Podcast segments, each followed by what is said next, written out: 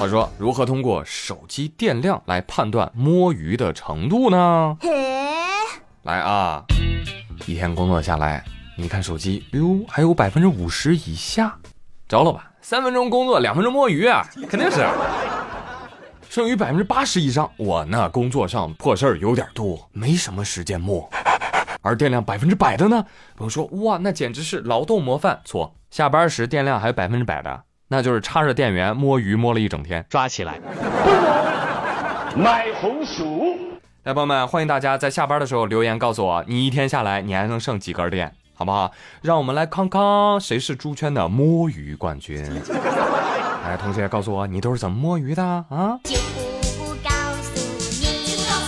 这个日常摸鱼的同学，我猜大概率应该也是个零食爱好者。一到工位，哎呦，哦，好累啊，还没工作呢，你知道吧？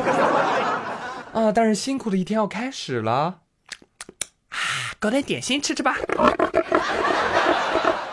啊，哪怕说中了你，不要害羞，放开吃。专家都说了。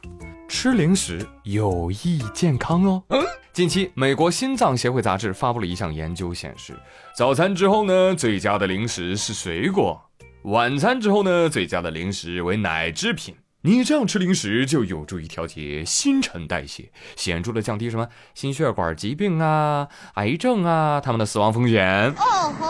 哎呦。朋友们，不好意思啊，新闻没看清楚。专家说的零食跟你吃的零食好像不是一个东西。王胖说：“你看你，我都提着饱满的塑料袋来了，却被你无情的戳破，人心坏喽。那我只能清空塑料袋喽。你慢着，你打开让我看看，我看看你塑料袋里都有啥。”哟，薯片、可乐、炸鸡翅、花生、瓜子、八宝粥，你打算在公司开小卖部啊？那这么着吧，今天你开业大酬宾，我就勉为其难的免费尝尝。来，我教大家怎么选零食哈，就是在选零食的时候，你一定要看那个配料表，朋友们，就如果你一看那配料表，哎呦，这么不健康，那它一定很好吃。我呸！我 说现在大家其实真的还挺注意生活、注意身体健康的，是吧？都知道尽量的减少脂肪的摄入，多吃一些优质蛋白和蔬菜。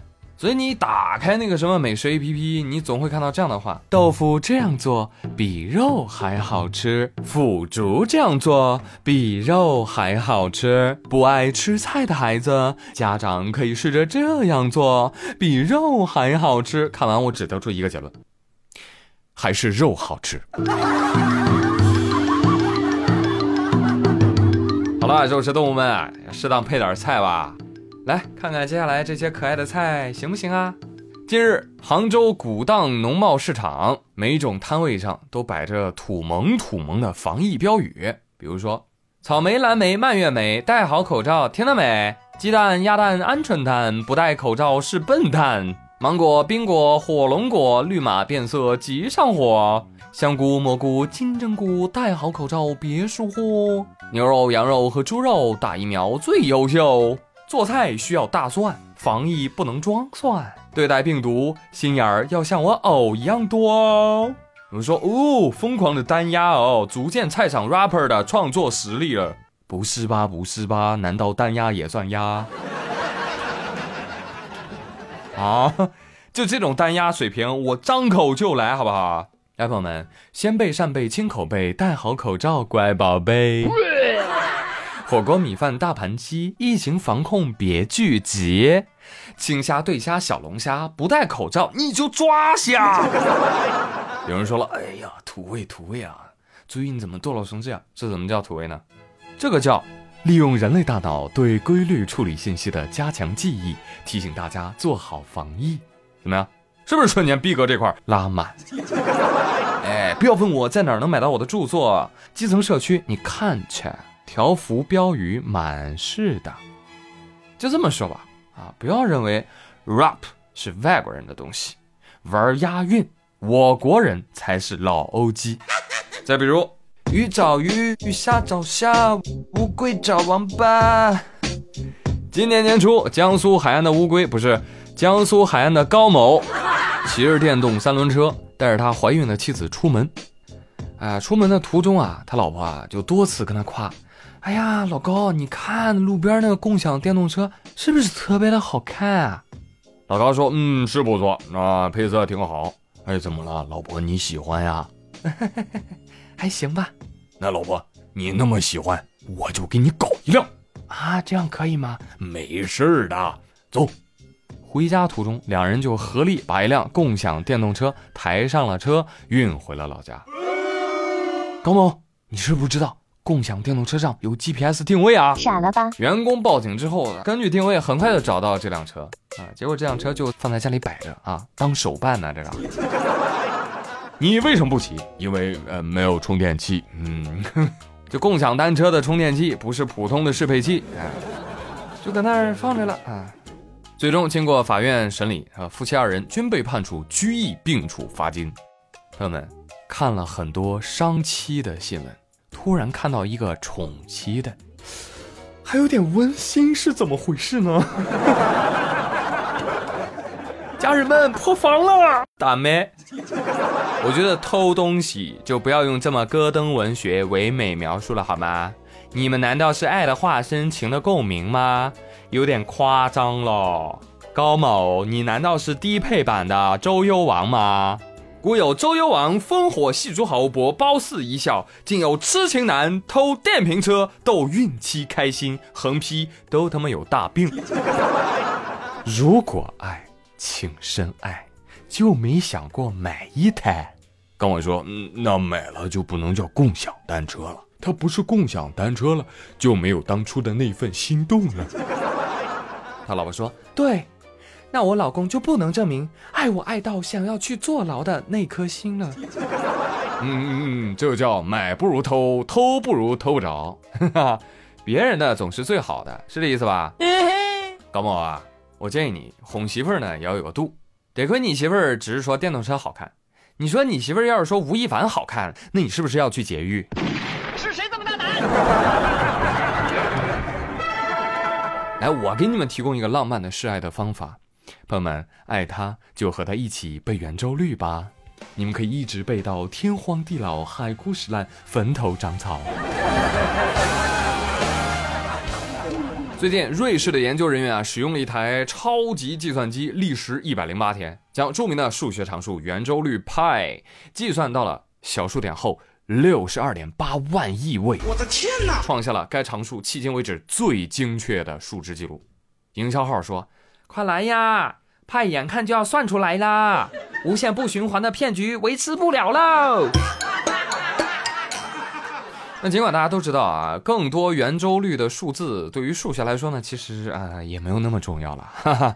但是长期以来，高精度计算派值一直被用作测试计算机处理能力的。基准，嗯，很了不起，有这个运算能力不去挖矿，而是来算圆周率，那对数学就是真爱啊！啊，哪怕我都说了这个是代表运算能力啊，依然有很多的朋友都在吐槽，算那么多位有什么用啊？有什么意义吗？来，给你们读一个美剧的片段啊，里面对派有过一个非常浪漫的解释啊，派，圆周长与其直径之比，这是个开始。而后面一直有数字，无穷无尽，永不重复。就是说，在这串数字当中，包含了每种可能的组合。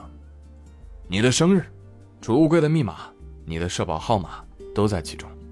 那如果把这些数字转换为字母，你就能得到所有的单词，无数种组合。你婴儿时发出的第一个音节，你心上人的名字，你一辈子从始至终的故事。我们做过或者说过的每件事，宇宙当中所有无限的可能，都在这个简单的圆中。用这些信息做什么？它有什么用？取决于你。哇！你说哦，好浪漫啊，理科男的浪漫，净扯淡。那我还说你的人生都在新华字典里呢。